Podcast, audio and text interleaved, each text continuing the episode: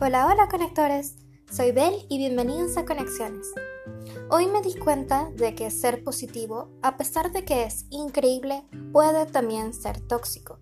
¿Y a qué me refiero con ser positivo y tóxico? Bueno, cuando alguien tiene un problema, tendemos a querer decirle, no te rindas nunca, todo va a estar bien, no es para tanto, sonríe, pero podemos, sin darnos cuenta, evitar las emociones negativas. Y las emociones negativas, por más que son negativas, son necesarias.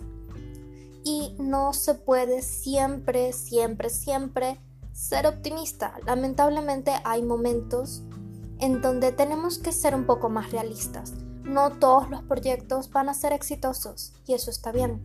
No todas las relaciones funcionan. A veces hay que dejar ir a esa persona. No siempre va a funcionar no todo siempre sale como esperamos. Lo importante es que sepamos que a pesar de todo, que las cosas vayan bien o mal, nosotros estaremos bien.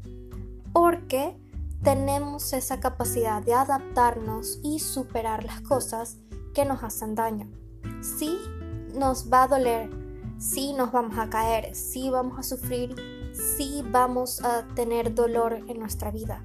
El sufrimiento es imposible borrarlo o evitarlo. No, no tenemos que buscarlo tampoco, porque, como dije, es inevitable. Lo queramos o no, va a venir.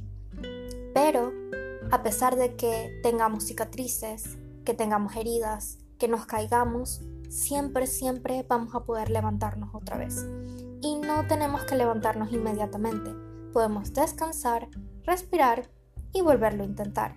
O quizá buscar un mejor camino, las soluciones positivas existen y un final feliz sí se puede tener, pero realmente, ¿qué mejor final feliz que morir sabiendo que hiciste lo que querías en la vida?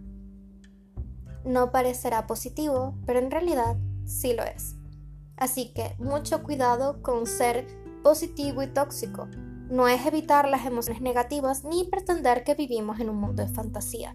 Es simplemente saberle buscar lo mejor a todo, aprender y aceptar las cosas como son. Los quiero muchísimo y los veré el próximo domingo.